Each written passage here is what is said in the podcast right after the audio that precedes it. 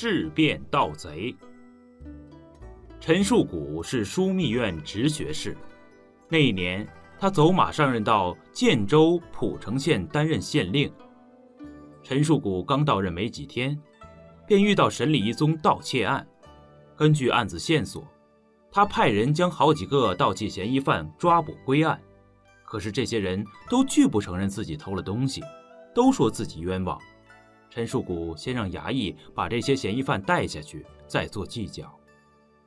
第二天，陈树谷将这些嫌疑犯全都带上来，他对这些人说：“你们中谁是真正的罪犯？本官自能查个水落石出。后院庙里有一口钟，它能分辨谁是盗贼，极为灵验。”他让下属将这些嫌疑犯一行人带到官署后院。陈树谷严肃地对他们说：“你们进去，走到钟边，每人用手摸一下钟。没有偷东西的人摸这口钟时悄无声息；偷东西的人摸这口钟时，钟会发出洪亮的响声。”接着，陈树谷亲自率同僚们先站在钟前围成一圈儿。闭目祈祷，十分肃静。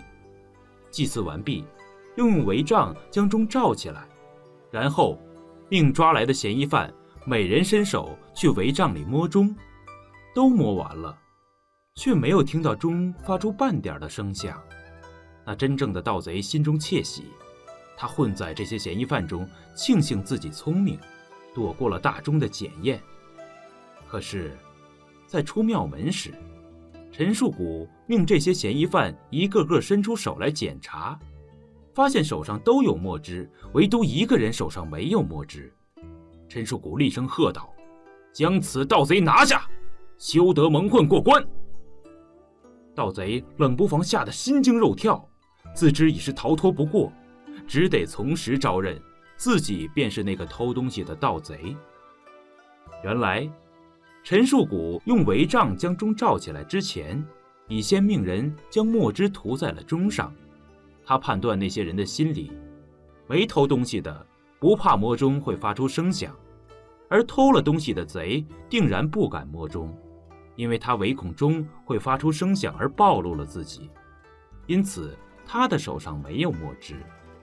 那个盗贼自以为聪明，他伸出手去假装摸钟，却并未摸。正好中了陈树谷的妙计。